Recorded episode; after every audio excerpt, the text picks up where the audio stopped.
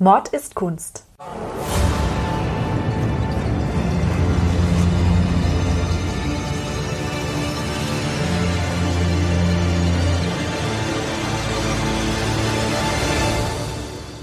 Blutige Morde und grausame Verbrechen. Für immer auf Leinwand gebannt. Kunst ist nicht immer etwas für schwache Nerven. Oft zeigt sie uns die tiefsten Abgründe des menschlichen Wesens. Und genau darüber reden wir in unserem Podcast. Hallo, und herzlich willkommen. Hallo Ludwig. Hallo Nina, schön dich wieder zu sehen. Ja, wie schön, dass wir wieder aus dem Urlaub und aus der Sommerpause jetzt hier sitzen gemeinsam. Erzähl doch mal, was du im Sommer so erlebt hast, Spannendes. Ich war sehr viel baden am See und sehr viel in der Sonne gelegen. Du warst aber allerdings im Urlaub, gell?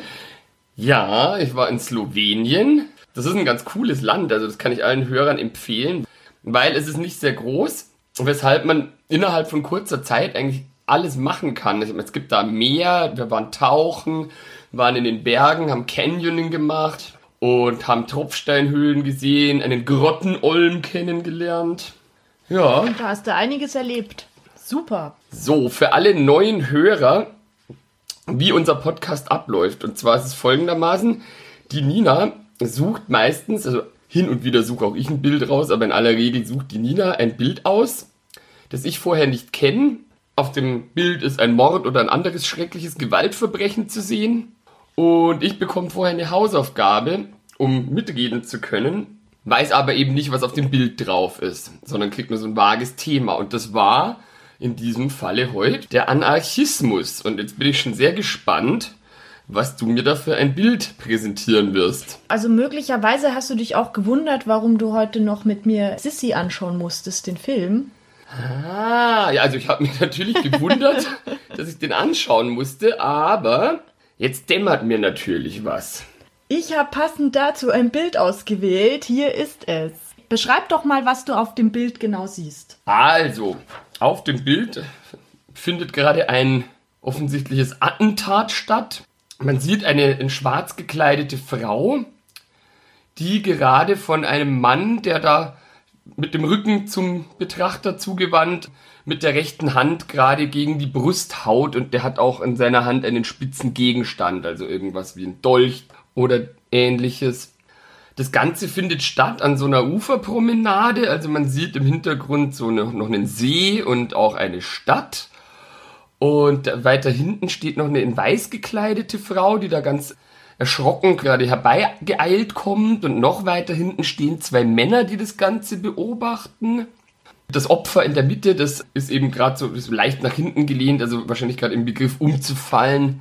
Und ich kann mir schon vorstellen, jetzt wo ich das sehe, muss es sich dabei wohl um den Mord an der Kaiserin Elisabeth von Österreich, also der Sissi, handeln. Ja, richtig. Wo wir gerade den ersten Teil uns angeschaut haben. Genau, die ganzen Hausaufgaben haben dir dann auch schon einen Tipp gegeben. Nee, ich wusste ja auch zum Beispiel, dass die von einem Anarchisten ermordet wurde. Das war in Genf, am Genfer See, soweit ich weiß. Genau, es handelt sich dabei um ein Szenario, was sich am 10. September 1898 am Genfer See zugetragen hat. Und zwar in Genf an der Uferpromenade. Das Bild heißt Fatal Promenade. Es ist ein Kupferstich von einem Mann namens Mio, über den nicht wirklich was bekannt ist. Ihr könnt das Bild bei uns auf der Webseite mordistkunst.de oder auf unserem Instagram-Account mord-ist-kunst ansehen. Der Kupferstich ist auch Teil der Ausstellung im Sissi-Museum in der Wiener Hofburg. Da ist er auch ganz groß aufgezogen. Die schlanke Dame Anfang 60, die ganz in schwarz gekleidet ist, ist die Kaiserin Sissi, die da gerade auf dem Weg zum Dampfschiff Genève ist. Und das soll sie von Genf nach Montreux bringen. Sissi ist da vor ein paar Tagen schon angekommen. Genauer gesagt, am 30. August ist sie am Genfer See angekommen, weil sie dort eine Kur machen wollte, da sie der Tod ihrer Schwester Sophie sehr beschäftigt hat die bei einem Kaufhausbrand ums Leben gekommen ist. Und das hat sie dann auch zusätzlich zu vielen anderen Schicksalsschlägen sehr schwermütig gemacht. Und deshalb wollte sie dort am Genfer See in der Natur entspannen und wieder zu sich finden. Und sie ist dann in einem Grand Hotel in Co eingecheckt. Co befindet sich auf der gegenüberliegenden Seite von Genf, also auch am See bei Montreux. Und dort hatte sie ihr Quartier aufgeschlagen und ist einen Tag nach Genf gekommen, um die Baronin Rothschild zu besuchen, die in Preny weilte. Die hat sie eben dort besucht und dann hat sie eine Nacht im Hotel Beau Rivage in Genf verbracht und am nächsten Morgen wollte sie mit der Genève wieder nach Montreux zurückfahren. Es war so kurz nach Mittag, als sie dort zum Ufer gegangen ist, um das Schiff zu besteigen, als ein Mann um die Ecke schoss und ihr gegen die Brust geklopft hat. Und die Kaiserin ist dann sogleich zu Boden gegangen. Die hat das gar nicht gecheckt erst, gell? Genau, die hat aber nicht gecheckt, was mit ihr los ist, ist dann wieder aufgestanden, hat nur äh, gesagt, was ist mit mir geschehen und ist dann flotten Schrittes, wie sie nun mal war, weiter zum Schiff gegangen. An Bord, da hat man dann schon gemerkt, dass sie etwas blässlich um die Nase war und schwer geatmet hat und dann ist sie in sich zusammengesunken. Und die Hofdamen haben dann versucht, ihr zwei Zuckerstückchen zu geben, um sie wieder aufzupäppeln. Aber sie ist schon weggedämmert. Und man hat ihr dann das Mieder geöffnet und dort gesehen, dass ein kleiner Fleck auf dem Unterhemd sich abzeichnete und hat dann auch einen Stich gesehen, einen kleinen Einstich, der aber nicht geblutet hat. Daraufhin hat man dann schon gemerkt, dass es was Ernstes auch ist und sie auf einer Bahre zurück in das Hotel Borivage gebracht. Dort sind dann Ärzte konsultiert worden, die aber nur noch Sissys Tod feststellen konnten. Für sie war es wohl wie ein Schlag, es war aber dann im Endeffekt ein Stich mit einer Pfeile. Es ist ja oft so tatsächlich, dass wenn man Verletzungen erleidet, dass man selber das gar nicht so überreißt zuerst. Ich bin ja auch mal blöd durch eine Glasscheibe gefallen und habe dann auch erst einmal überhaupt nicht kapiert, dass es so schlimm ist. Ich dachte halt, ah, so blauer Fleck und dann ein paar Sekunden oder Minuten später habe ich halt gesehen, dass überall Blut ist und dann musste auch der Notarzt kommen, weil man eben durch das Adrenalin, durch den Schock dann auch nicht so ein Schmerzempfinden hat, denke ich. Genau, das wird ja auch oft berichtet in Autopsiesendungen, dass wenn man erstochen wird, dass sich das wie Schläge anfühlt, aber dass man nicht sofort kapiert, dass das in den Körper dringt. Und es ging ja auch alles ziemlich schnell. Kurz nach eins ist sie da zum Schiff gegangen und 14.40 Uhr wurde dann ihr Tod festgestellt. Und es wurde dann auch sofort eine Teilautopsie anberaumt. Dort wurde dann auch festgestellt, dass ein spitzer Gegenstand in die linke Herzkammer eingedrungen ist und sie ist dann sogleich innerlich verblutet. Daraufhin hat man dann auch erst die Tatwaffe gesucht und diese Pfeile als Tatwaffe identifiziert. Die lag da rum noch irgendwo, gell? Genau, dieser Verdächtige, der wollte türmen, wurde dann aber nach wenigen Schritten gefasst und war dann auch schon in Gewahrsam genommen. Das hat sich um den Anarchisten Luigi Lucchini gehandelt, der in Genf weilte, weil er eigentlich den Prinzen d'Orléans umbringen wollte an diesem Tag. Wenn, wenn ich mich recht erinnere, ging es dem eigentlich nur darum, irgendeinen Adeligen umzubringen, was ich bestimmt nachher noch näher erörtern kann, was da der Hintergrund ist. Aber aus verschiedenen Zufällen mehr oder weniger hat er dann mit der Sissi vorlieb genommen. Genau, weil der Prinz d'Orléans, der war nämlich verhindert und äh, so hat er sich ein neues Opfer suchen müssen, äh, dieser Luigi Lucchini. Und weil die Zeitungen von der Ankunft der Kaiserin berichtet haben, hat er davon natürlich auch Wind gekriegt und hat dann gedacht, okay, cool, ist noch ein prominenteres Opfer, spielt mir eigentlich ganz gut in die Karten. Genau, der musste ja nur vor dem Hotel lauern es war ja wenige Schritte von dem Hotel entfernt. Also der hat halt gesehen, aha, da kommt die aus dem Hotel raus. Man wusste, die trägt nur schwarz seit, glaube ich, dem Selbstmord ihres Sohnes. Ne? Ja, da kommen wir später noch dazu. Aber so konnte man sie auch gut erkennen, weil die eben grundsätzlich nur in schwarz gekleidet waren, auch wenn es wärmer war draußen zum Beispiel. Und es kommt ja auch auf dem Bild hier ganz schön zur Geltung. Also es war auf jeden Fall geplant und kein Zufallsmord, kein Verbrechen aus Leidenschaft, sondern tatsächlich eine vorsätzliche Tat. Aber er hätte ja zum Beispiel auch aus Versehen ihre Dienerin oder irgendeine andere Person, die aus dem Hotel rauskommt, umbringen können. Weil es gab ja auch nicht so viele Fotos von der Sissy. Das stimmt. Da war sie Anfang 60 und seit sie Anfang 30 war, hat sie eigentlich keine Fotos mehr gemacht weil sie so ein Problem mit dem Altern hatte und sich so nicht mehr zeigen wollte. Aber was hatte denn dieser Anarchist jetzt eigentlich genau für ein Motiv? Warum wollte er überhaupt jemanden umbringen? Jetzt muss man dazu wissen, die Anarchie per se ist es eigentlich eine ganz coole Sache jetzt. Der Begriff, der kommt aus dem Griechischen und bezeichnet eigentlich nichts anderes als Herrschaftslosigkeit.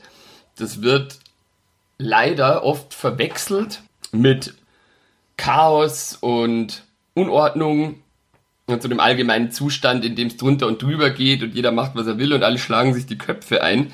Das hat aber nichts mit Anarchie zu tun. Dafür gibt es auch einen Namen, einen Begriff, und zwar die Anomie. Die Anarchie dagegen bezeichnet eine Ordnung ohne Herrschaft und ist damit Gegenteil zur Hierarchie, wo es Abstufungen gibt von Macht. Aber das ist ja irgendwie das Gleiche, was auch die Kommunisten wollen, oder? Nein, ist es nicht. Es gibt einen ganz interessanten Satz, dass der Sozialismus beinhaltet zwar die Gleichheit von allen, aber ohne die Freiheit.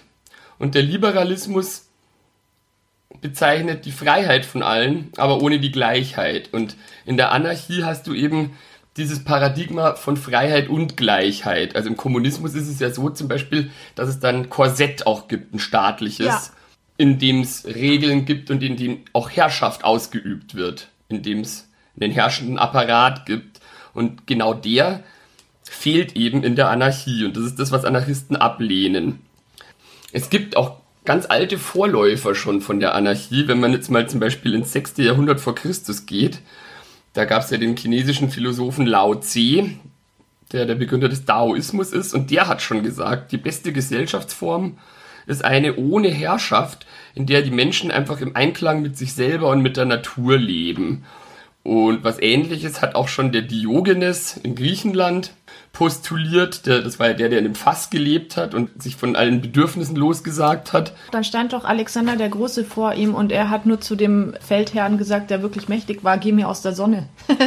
genau, das war eben auch so ein richtiger Freigeist und auch der hat das eben gepredigt, dass eine Abwesenheit von Herrschaft wahrscheinlich für alle das Beste wäre. Jetzt beinhaltet natürlich auch diese Freiheit und Gleichheit, was die Grundsteine der Anarchie sind, dass das immer auch feministisch ist, weil es gibt natürlich auch keine besser gestellten Geschlechter in der Anarchie und es gibt auch keine Herrschaft des Geldes, also auch antikapitalistisch ist das natürlich geprägt. Was Kritiker sagen, das Problem, ähm, dass es heißt, Menschen wollen eigentlich überhaupt nicht, dass alle frei und gleich sind, weil es in der Natur des Menschen liegt, irgendwie sich selber einen Vorteil verschaffen zu wollen. Ja, das glaube ich tatsächlich, Eben dass es so auch, ist. Also nicht, dass ich das gut heiße, aber ich glaube, dass der Mensch tatsächlich so egoistisch gepolt ist, dass er das nicht annehmen wollen würde. Also auf gut Deutsch gesagt sagen Kritiker des Anarchismus, dass Menschen halt zu große Arschlöcher sind, als dass das ja. funktionieren kann. Richtig. Es gibt aber auch in der Geschichte Beispiele, wo das schon funktioniert hat, mehr oder weniger, und zwar während der russischen Revolution oder auch im spanischen Bürgerkrieg, wo, wo gerade im nördlichen Spanien große Teile anarchistisch geordnet waren. Zum Beispiel in Katalonien 1936 bis 1939. Allerdings all diese Beispiele waren räumlich und auch zeitlich begrenzt. Die haben sich meist nicht lange gehalten, weil dann immer jemand daherkam und die Macht wieder an sich gerissen hat. Zum Beispiel, wie gerade erwähnt, in Spanien, da kam dann der Franco mhm. und hat wieder eine Militärdiktatur errichtet. Und dann war es das wieder mit der Anarchie. Was ich halt spannend und auch cool finde im Anarchismus, ist zum Beispiel, wie da mit dem Eigentum umgegangen wird. Es ist so, dass natürlich Leute schon Sachen haben dürfen, aber nur Dinge, die sie halt so zum täglichen Leben brauchen als Eigenbesitz und Sachen, die darüber hinausgehen, Luxusgüter, die sind dann Eigentum von allen. Ein schönes Auto oder sowas, das würde dann halt was Carsharing im Prinzip, ohne dass man halt was dafür zahlen würde. Und es wird dann von allen genutzt. Das bedeutet dann natürlich auch, dass die, der Einzelne der dann die jeweiligen Dinge nutzt, natürlich auch sorgsam damit umgehen muss. Irgendwie kümmern sich alle so ein bisschen drum. Dazu kommt auch noch natürlich, dass es im Anarchismus keine Grenzen gibt, keinen Staat. Also Anarchismus und Demokratie sind schon verwandt, aber nicht die repräsentative Demokratie, wo es ja dann wieder gibt, Leute gibt, die gewählt wurden und die dann Macht ausüben. Also sehr basisdemokratisch weil ja alle mitentscheiden. Schon, aber es muss ja doch immer dann jemanden geben, der der Ausführende ist. Wer wäre das denn dann? Also jemand, der dann tatsächlich sagt, okay, das haben jetzt alle entschieden, jetzt machen wir es so und so. Ja, genau, die Leute melden sich dann mehr oder weniger freiwillig und machen halt und helfen halt alle zusammen. Das ist das Paradigma, das da herrscht. Es gibt ja auch in dem Sinne keine Arbeit, sondern nur das, was getan werden muss, um sich eben selber zu versorgen oder wenn man halt gemeinsam sagt, boah, wir wollen jetzt hier ein Konzert veranstalten, dann trifft man halt Abmachungen, wer baut jetzt die Bühne auf, wer kümmert sich um die Tontechnik, wer macht die Musik. Also es ist schon ein Zusammenhalt. Es gibt allerdings natürlich auch noch so ganz grob, kann ich schon sagen, einen Unterschied zwischen individuellem und kollektivistischem Anarchismus. Beim individuellen Anarchismus, da kümmert sich erstmal jeder um sich selber. Und wenn irgendwelche Sachen entschieden werden müssen, dann bilden sich kurzfristig Gemeinschaften, um halt einen bestimmten Sachverhalt zu behandeln. Die lösen sich dann aber auch wieder auf. Und im kollektivistischen Anarchismus ist eben alles total basisdemokratisch. Da sind alle gleichberechtigt und da gibt es dann auch Räte und Versammlungen und da wird dann irgendwas beschlossen und das wird dann gemeinsam umgesetzt. WG zum Beispiel ist ein gutes Beispiel dafür. Da setzen sich alle an den Tisch und sagen so, wer putzt, wer kauft ein, wer saugt. So kann man sich das, glaube ich, ganz gut vorstellen. Und das funktioniert ja meistens auch so gut. Ja, es müssen halt alle mitziehen. ja, aber das macht, also deswegen, ich weiß aus eigener Erfahrung, ne, gerade aus WGs heraus, dass das nicht so gemacht wird, niemals. Und deswegen wird es im Großen auch nicht funktionieren. Also ich finde es einen schönen Gedanken, aber es, es wird Utopie bleiben. Jetzt magst du dich natürlich wahrscheinlich auch fragen, wieso? Weil der Anarchismus beinhaltet ja auch einen Pazifismus, weil grundlegend ja geht es ja da um friedliches Zusammenleben. also warum ähm, Luigi Lucchini besonders gut sehen kann. Jetzt ist es so, dass im späten 19. Jahrhundert in Europa, auch in Genf zum Beispiel, wo sich hier dieser Mord zugetragen hat, die herrschende Klasse ein ziemliches, sage ich jetzt mal, Anarchistenproblem hatte. Das hat was mit der Industrialisierung zu tun, aber natürlich auch mit den Verhältnissen, dass es halt eben Adelige gab, die ohne irgendwas tun zu müssen sehr privilegiert waren es kamen Fabriken auf, wo die Leute unter beschissenen Bedingungen arbeiten mussten, zu wenig Lohn und dementsprechend halt auch in dieser Arbeiterklasse sich immer mehr Unmut geregt hat über die Zustände, weil natürlich findest du das unfair, wenn du dir denkst, ich gehe hier jeden Tag schuften stundenlang und kann mir halt gerade mal so ein kleines Zimmer leisten, aber dann hier die, die Adeligen und die Herzöge und Könige und Kaiser und was auch immer das es da gab, die chillen sich den ganzen Tag halt hier ihre Basis und und fahren mit meinen Steuergeldern in Urlaub flanieren umeinander und wohnen in Schlössern oder in schönen großen Hotels und haben eigentlich überhaupt nichts zu tun außer ihr süßes Leben zu genießen. Dolce Vita, wie der Luigi Lucchini wahrscheinlich gesagt hat. Vermutlich.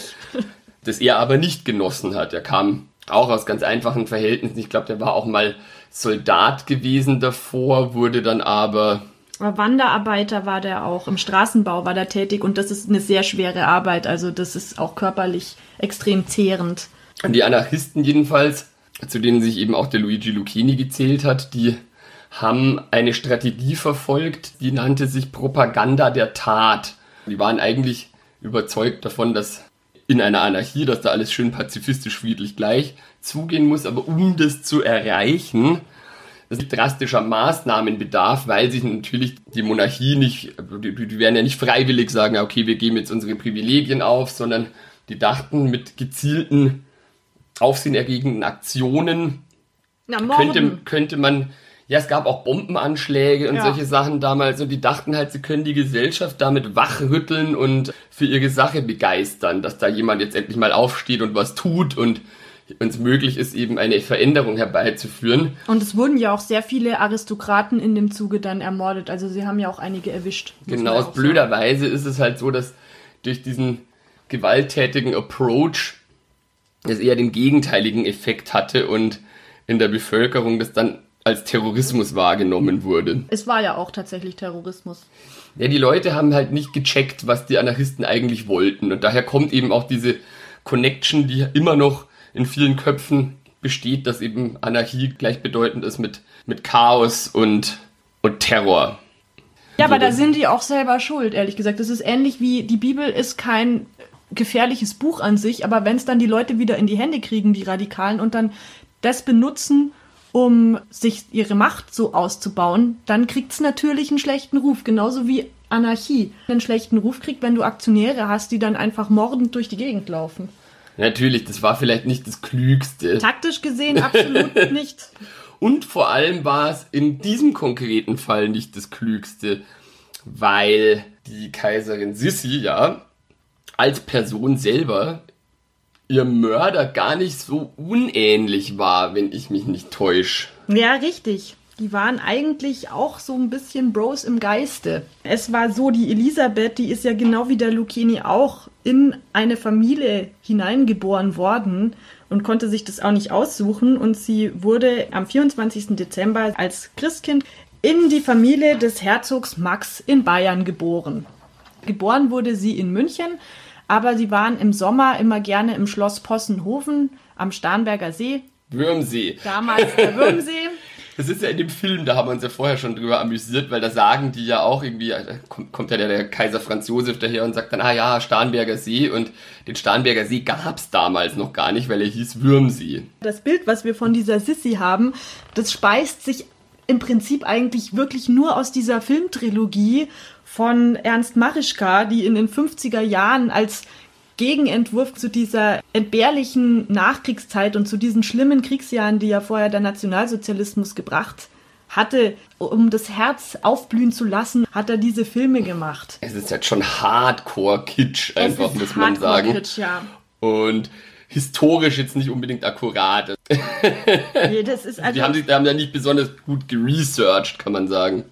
Ja, beziehungsweise das war ja einfach auch gewollt. Und die Darstellung der Sissy, die hat sich so bei uns eingebrannt, dass wir wirklich, wenn wir Sissy hören, also denkt, glaube ich, jeder zweite primär an Romy Schneider und hat diese junge Romy Schneider vor Augen und diese junge Kaiserin und dieses etwas naive Landmädel, was immer grinst und fröhlich ist und eigentlich ein richtiges Bild von dieser Frau vermittelt der Film natürlich nicht. Ich weiß jetzt gar nicht, wie das bei der jüngeren Generation ist, aber zum Beispiel so Leute in unserem Alter, das weiß ich noch ganz genau früher im Fernsehen, da lief das ja auch ständig. Ja, vor allem Weihnachten kamen doch immer die ja, Sissi-Filme. Du wurdest ja quasi zugeschissen mit den Sissi-Filmen im Fernsehen damals. Ja, ich liebte die auch. Aber natürlich gibt es da gewisse Diskrepanzen dann zur Wahrheit und der Witz ist ja auch, dass Sissy dargestellt wird, als wäre sie Zeit ihres Lebens so unglaublich beliebt gewesen beim Volk und so weiter und, und so warmherzig und wirklich versucht hat, ihren Mann bei seiner Regentschaft zu unterstützen.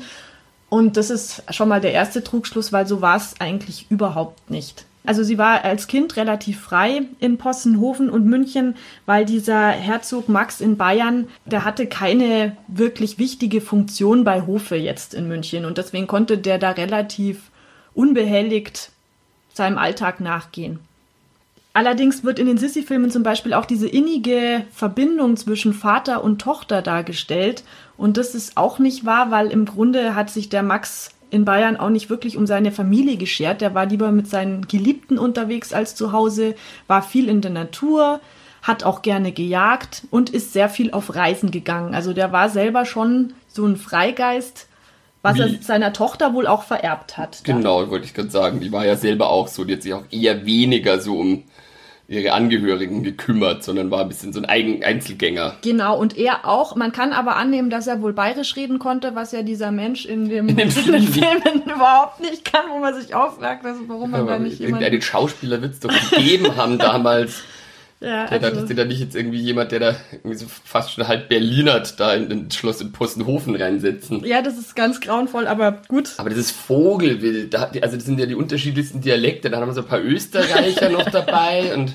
Ja, Peter Weck macht seine Sache als, wie heißt der, Karl Ludwig, als Bruder von Franz Josef. Ja, der ist ganz super, gut, ja. Karl aber, Ludwig. Aber der Max in Bayern Darsteller, hm, sprachtechnisch. Das ist ein bisschen komisch, ja. Genau. Aber so, so wie es da dargestellt ist, so, so freigeistig ist sie da wohl tatsächlich schon aufgewachsen, also in dieser Natur und ohne höfische Zwänge und hatte auch ihre sieben Geschwister um sich, die dann auch so Spitznamen wie Gackerl und Mappal hatten. Also es war schon alles recht. Im Film sind es aber irgendwie so zehn Geschwister auf einmal dann. Genau, also da kamen noch ein paar dazu. Mit 15 hat sie dann zum ersten Mal die Schattenseiten erlebt, die ihr Stand halt mit sich bringt. Und zwar hat sie sich in einen Grafen verliebt, der aber in herzoglichen Diensten stand und damals ihrer nicht angemessen war aus diesem Grund. Und man hat ihn dann mit einem Auftrag weggeschickt und er ist dann krank geworden und auch gestorben. Und Sissy war untröstlich und hat dann auch angefangen, erstmals melancholische Gedichte zu schreiben, die sie ja Zeit ihres Lebens auch weiter geschrieben hat. Ganze Gedichtbände hat sie ja verfasst. Die war ja auch ein großer Verehrer von Heinrich Heine, wenn mich nicht alles täuscht, der ja auch in seinen Werken ein sehr freigeistiger Dichter war. Genau. Und die hat den sogar ein Denkmal irgendwo auf Korfu in Griechenland errichten lassen, glaube ich. Die hat den auch wirklich glühend verehrt. Und Also der Heinrich Heine war ja durchaus, kann man sagen, ein Sympathisant der anarchistischen Überlegungen. Ja, ja, der war Ziele. sehr liberal. Also das war auf keinen Fall jemand, der Aristokratie gestärkt hätte. Nachdem Sissi dann diese erste Liebe so schmerzlich aufgeben musste, ging es so weiter, dass ihre Mutter die Schwester von der Kaiserin von Österreich war, von der Sophie. Also ihre Mutter hieß Ludovica in Bayern und äh, sie war die Schwester von der Sophie, die Kaiserin von Österreich war und Mutter von Franz Josef. Und im Sommer 53, da sollte sich dieser Franz Josef, der damals 23 war, mit Sissis älterer Schwester Nene, also der Helene in Bayern, die den Spitznamen Nene hatte, verloben. Familienbande und so. Und sind dann nach Ischl gefahren, um das Ganze unter Dach und Fach zu bringen. Aber es kam anders. Ja, es, es kam dann anders. Und zwar war es so, dass dieser Franz Josef in Ischl neben der Nene, die halt total angespannt war, weil einfach sie wusste, was für sie auf dem Spiel stand und sie war halt super nervös. Und der Sissi war ja eigentlich das ganze Wurscht. Die hat sich gefreut, dass sie verreisen darf, dass sie da in der Natur ist und ist da rumgesprungen, fröhlich und ungezwungen. Und dann hat der Franz sie gesehen und hat Folgendes gesagt. Nein, wie süß sie, sie ist. Sie ist frisch wie eine aufspringende Mandel. Und welch herrliche Haarkrone umrahmt ihr Gesicht. Was hat sie für liebe, sanfte Augen und Lippen wie Erdbeeren. Und da war es klar, es war um diesen Mann geschehen und er würde keine andere heiraten wollen als die Elisabeth in Bayern. Und Sissi hat dann auch gemeint, ja, sie findet ihn schon lieb, aber wenn er doch kein Kaiser wäre. Das hat ihr sehr Angst gemacht, dass sie dann extremst in der Öffentlichkeit stehen muss als Kaiserin. Ja, und vor allem eben auch diesem strengen Hofzeremoniell unterworfen sein wird als Kaiserin. Ja, da bist du ja eigentlich nie allein, weil dich immer irgendjemand begleiten muss. Und jeder Schritt und jede Geste ist genau eingeprobt und muss auch so eingehalten werden, um die Würde dieses Kaiserhauses zu repräsentieren. Also das ist schon auch echt nicht einfach. Ja, da ist nichts mehr freigeistig. Und sie war 16 Jahre, als sie geheiratet hat. Also das muss man ja auch noch mal sagen. Die Hochzeit war eher anstrengend und kein so freudiges Erlebnis. Also sie wusste da schon, dass jetzt das schöne Leben komplett zu Ende gegangen ist. Und sie wurde auch von der Wiener Aristokratie am Hof nicht ernst genommen. Die haben sie Dummerl genannt und verspottet und verhöhnt, weil sie so jung war und weil viele auch wahrscheinlich ein bisschen neidisch darauf waren, dass sie sie halt so schön war, weil sie war schon damals sehr schön und war auch zeitlebens eine der schönsten Frauen ihrer Zeit. Ja, die hat schon was hergemacht. Also das sieht man ja auch auf den Bildern. Ja, und deswegen wurde sie vielleicht auch ein bisschen mehr niedergemacht noch.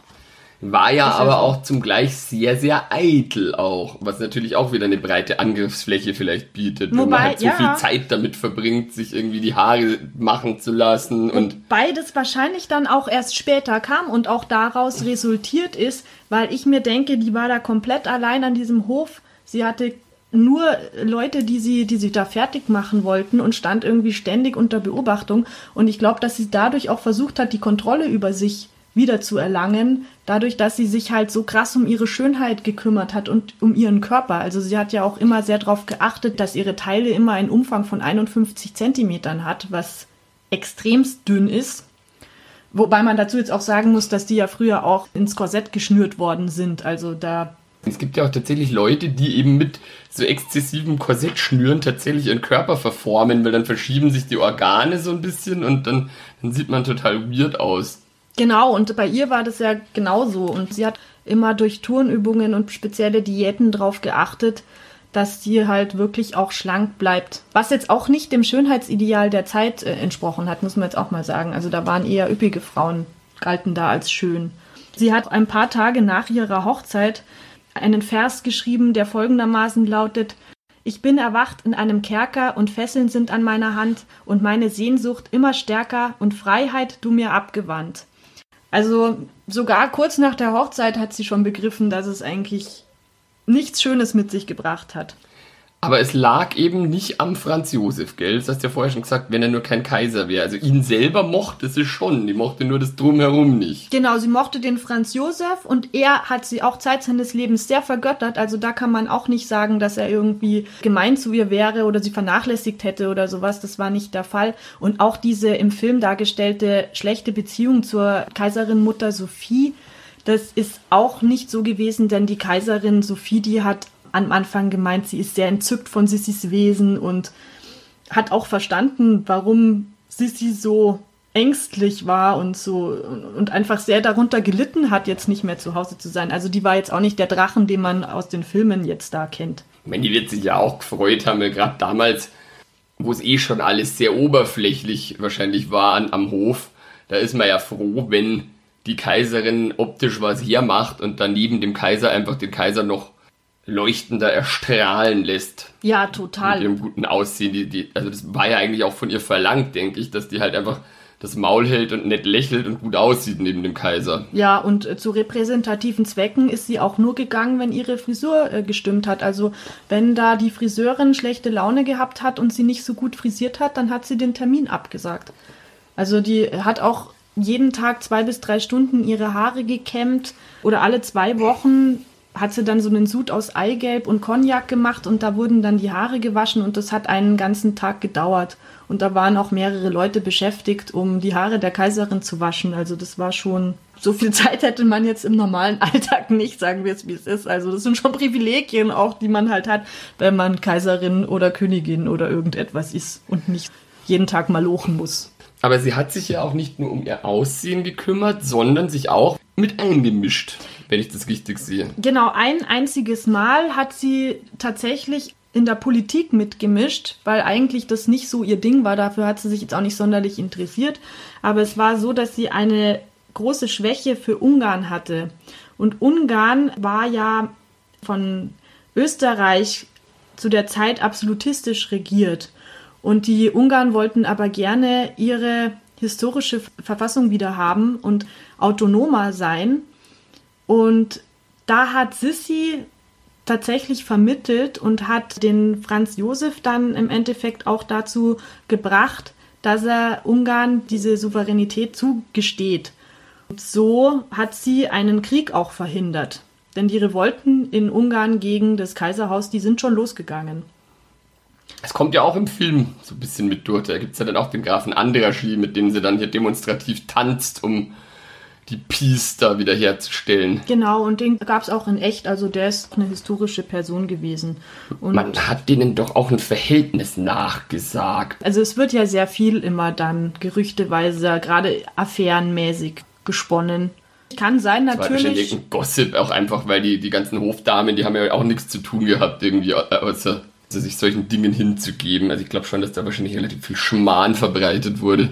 Aber das fand ich auch sehr interessant, weil ich finde, dass dieser Mann da vollkommen recht hatte. Otto von Habsburg, ein Nachfahre von Franz Josef, der hat gesagt, dass man Kriegshelden bewundert, aber die einzigen, die bewundernswert gewesen sind, sind die Friedensstifter und die werden oft vergessen.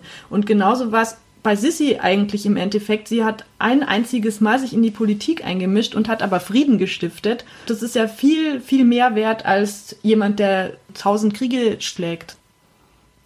In dem Film Sissi wird sie ja so als, als Übermutter dargestellt. Und das muss man auch dazu sagen, dass das jetzt nicht so ganz stimmt, weil sie doch eine sehr egozentrische Person war und auch sehr viel Freiraum für sich beansprucht hat, wo ihre Kinder halt nicht immer dann an erster Stelle gestanden haben. Es war am Anfang so, dass sie sich tatsächlich aufgelehnt hat gegen, dass sie die Kinder nicht mit auf Reisen nehmen darf und dass die eher von der Großmutter, also von der Kaiserin Mutter Sophie und vom Hofstaat versorgt werden sollten, damit die Sissi eben beim Kaiser sein kann und die repräsentativen Zwecke erfüllen kann. Dagegen hat sie sich aufgelehnt. Das fand sie blöd. Hat sich dann auch durchgesetzt. Dann war es aber dummerweise so, dass sie äh, ihre Kinder mit nach Ungarn auf eine Reise mal genommen hat und dass dann ihre Tochter Sophie mit zwei Jahren an einer Krankheit in Ungarn gestorben ist. Sie hat sich da die, die Schuld dafür gegeben und hat dann von dem Zeitpunkt an ihre Kinder tatsächlich dann in der Obhut von den Hofdamen und von der Kaiserin Mutter gelassen. und ist dann einfach alleine halt ohne die Kinder auf Reisen gegangen, denn das wollte sie sich nicht nehmen. Ihr ging es eigentlich nur gut, wenn sie im Ausland unterwegs war. Deswegen hatte sie auch zu ihren Kindern nicht so das gute Verhältnis. Also zumindest nicht zu ihren Ältesten, der Gisela und dem Kronprinzen Rudolf. Zu ihrem jüngsten Kind, der Marie Valerie, hatte sie dann ein innigeres Verhältnis, weil sie dachte, sie müsste das, was sie an den anderen beiden versäumt hat, nachholen und die hat sie dann auch bemuttert und auf Reisen mitgenommen und da war es besser. Aber die anderen beiden, die hat sie eigentlich kaum gesehen. Und der Kronprinz Rudolf, das ist auch eins ihrer herbsten Schicksalsschläge, wenn nicht der härteste dann gewesen. Da war es so, dass der, als er klein war, hatte noch der Kaiser Franz Josef das Erziehungsmodell für ihn abgestimmt und der hat ihn halt in so eine militärische Laufbahn zwängen wollen. Was und, aber nichts für den war, nee, es war eher so der sensible Typ. Ja, Krepierl wurde er von seinem Vater genannt. Was? Also ein Krepierl, also ein, einer, der nichts aushält. Und das hat eben die Sissy dann gemerkt, dass das Kind von der Erziehung total fertig gemacht wird und hat dann einen liberalen Lehrer für ihn engagiert. Und so kam dieser Rudolf auch in Berührung mit anti-aristokratischen Ideen, mit liberaleren Ideen und hat angefangen, den Adel und die Aristokratie zu hassen, wie seine Mutter. Also das war so seltsam, weil sie hatten eigentlich im, im Prinzip schon dieselben Ideale und dasselbe Gedankengut, aber er hat seine Mutter zum Beispiel auch dafür gehasst, dass sie halt mit dem ganzen Vermögen, was sie durch die Monarchie hat, ihre Reisen unternimmt. Zum Beispiel, also die hatte einen eigenen Zug, der wurde extra für sie angefertigt. Das war natürlich Luxus vom Luxus. Und das hat schon einiges gekostet. Und das war ihr dann aber wurscht. Also sie hat dann die monetären Privilegien gerne genossen. Sie wollte aber nichts dafür tun, wenn man mal so will. Und hat sich von ihren repräsentativen Aufgaben, die sie hätte machen müssen, komplett zurückgezogen. Ist das nicht ein bisschen bigott? Weil die hat ja selber genau das auch am Adel kritisiert, dass die Leute alle nur sich faul auf ihrem Vermögen ausruhen und nichts tun dafür und privilegiert sind, ohne tatsächlich zu arbeiten in irgendeiner Form. Ja, genau das ist es ja. Also die war halt auch eine exzentrische, egomanische Frau, anders kann man es nicht sagen. Also sie hat da in dem Moment tatsächlich nur an ihren Vorteil auch gedacht. Die, quasi die Zustände beklagt, aber gleichzeitig natürlich auch die Vorteile genossen, die sie durch diese Zustände natürlich hatte. Das kann man schon so sagen. Also ich will nicht sagen, dass sie ein glückliches Leben damit geführt hat. Sie konnte sich das halt aber besser erleichtern als jetzt eine Arbeiterfrau, die einfach nicht ausbrechen kann aus ihrem Käfig. Der Rudolf hat sich dann auch Feinde in der Aristokratie gemacht durch seine liberalen Einstellungen und hat eigentlich nie Aufgaben bekommen, die ihn in irgendeiner Weise herausgefordert hätten. Und er erfüllt. Erfüllt, ja, genau. Also er hat einfach sich, sich sehr leer gefühlt und war auch in einer Ehe gefangen, aus der er dann mit zahlreichen Geliebten immer ausgebrochen ist. Und er hat sich selber auch nicht so gefunden und geerdet gefühlt. Und Anfang 30 hat er sich deswegen dann auch erschossen im Jagdschloss Meyerding mit seiner 17-jährigen Geliebten. 1889 war das. Und das war natürlich. Das war so dieser Einschnitt, gell? Ja. Ab da, ab da hat die Sissi dann nur noch schwarz getragen und war dann noch depressiver und hatte im Prinzip keinen Bock mehr auf irgendwas. Genau, also da war es dann wirklich so, da fing dann auch die Todessehnsucht richtig an, sich einen Weg zu bahnen in dieser Frau. Sie hat sich ja schon länger da aus der Öffentlichkeit zurückgezogen gehabt, einfach weil sie auch permanent unterwegs war. Sie war ja irgendwie nie greifbar. Aber dann hat sie sich auch immer als schmerzvolle Mutter inszeniert, wenn irgendetwas war. Also ganz in Schwarz mit ihrem Porzellan und mit ihrer ganz schlanken Gestalt. Wobei man da auch sagen muss, dass die hundertprozentig auch krankhaft war, diese, diese Diätgeschichten. Ja, die sie dann, ja, auch, gell? Weil man hat auch Hungerödeme bei ihr festgestellt. Ich glaube wirklich, das hat, hat, so eine Sache gewesen von, von einem Kontrollzwang, den sie dann über sich haben wollte, weil sie das Gefühl einfach hatte, sie hat die Kontrolle ja am Wiener Hof komplett abgeben müssen. Man kann sagen, dass sie ab 1889 eigentlich ihren Tod herbeigesehnt hat. Das ist ja auch ein bisschen morbide, gell? Weil man kann ja sagen, dass der Attentäter vielleicht in gewisser Weise fast schon einen Gefallen getan hat. Wenn mich nicht alles täuscht, ist die ja auch grundsätzlich ohne Leibwächter rumgelaufen. Also der war es mehr oder weniger wurscht, weil ich meine, es gab ja auch eben dadurch, dass in Europa das durchaus damals ein Problem war eben für die Machthaber, dass es eben diese Strömungen gab, die auch nicht vor Gewalt zurückgestreckt sind, war ja schon so grundsätzlich ein, eine Bedrohung ja, vorhanden. Also die wurde ja auch gewarnt. Und äh, gerade in Genf zum Beispiel, wo sich das zugetragen hat, man wusste ja, dass da, dass es bestimmte Leute gibt, die kein Problem damit hätten, einen Adeligen abzumurksen. Ja, in Genf war die Anarchistenszene sehr, sehr groß und sehr verbreitet und auch gefährlich. Und die Polizei von Genf hat ihr auch angeboten, dass sie sie observieren, um ihre Sicherheit sicherzustellen. Und Sissi hat das aber abgelehnt, weil sie nicht bespitzelt werden wollte. Und hat das wissend in Kauf genommen, dass ihr das passieren kann. Und es ist auch tatsächlich so, dass sie am Tag vor ihrem Tod zur Baronin Rothschild gesagt hat, ich wünschte, meine Seele könnte durch eine ganz kleine Öffnung in den Himmel entgleiten. Genau, das ist ja passiert. Genau letztlich. das Ein ist. ganz kleiner Stich war das ja, ja, nur. Ist es quasi so gekommen, wie sie es gewollt hat. Vielleicht hätte sie das sogar gar nicht so schlecht gefunden, von einem Anarchisten gemeuchelt zu werden, weil sie ja selber eigentlich die Gedanken von denen geteilt hat. Ihr Tagebuch reingeschrieben, auch, glaube ich, gell, solche Gedanken irgendwie. Genau, also sie hatte ja durchaus auch sehr liberale und anarchistische Gedanken. Das wiederum, wenn der Luigi Lucchini gewusst hätte, dann hätte er sich wahrscheinlich auch das zweimal überlegt, ob er jetzt genau sie als Opfer sich aussucht, weil sich ja, wie, wie gesagt, in dem Fall Täter und Opfer näher stehen, als es auf den ersten Blick den Anschein macht. Eigentlich wollte er ja den Tod durch den Strang haben. Das war eigentlich Lucchenis Ziel, dass er Märtyrer wird, indem er eben durch diesen Mord am Strang endet. Das wurde ihm aber nicht erfüllt, weil in Genf also in der Schweiz, gab es keine Todesstrafe. Todesstrafe nicht gab. Also das hätte man vorher vielleicht auch recherchieren müssen, wenn man ein bisschen intelligenter gewesen wäre. Aber okay.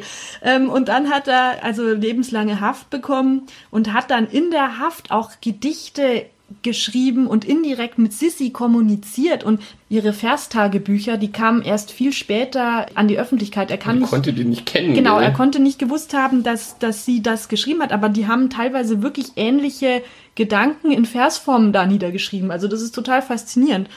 Also das hat ihn schon nicht mehr losgelassen, die Sissy an sich auch und der Mord. Und dann hat er sich irgendwann in seiner Zelle erhängt und das war dann sein unrühmliches Ende was noch passiert ist durch diesen Mord, das war das, dass die Sissy durch diesen Mord eigentlich dieser Mythos geworden ist, der sie heute ist, weil sie ja in den Zeitungen der damaligen Zeit eigentlich kaum vorgekommen ist.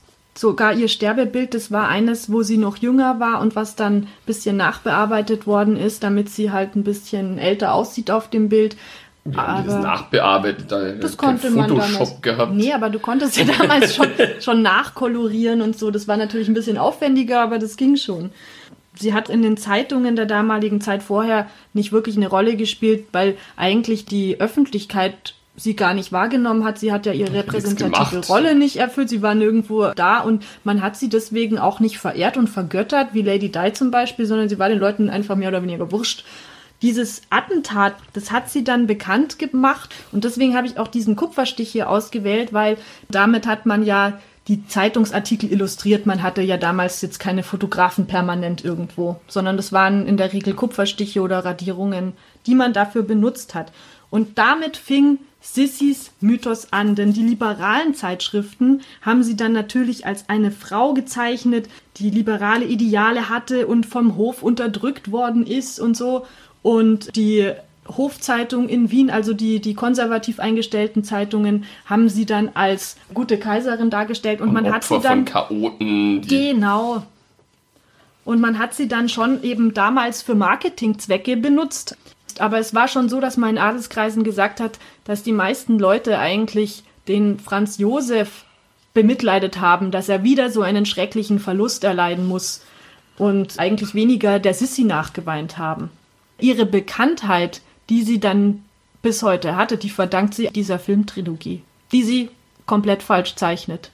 Aber die gute Nachricht ist, dass es, also beziehungsweise es weiß man noch nicht, ob es eine gute Nachricht ist, aber Netflix äh, plant auf jeden Fall eine Serie, die sich um die Frau Sissi dreht und das vielleicht auch mal anders beleuchtet und aufrollt. Und da bin ich natürlich sehr gespannt, was sie daraus machen.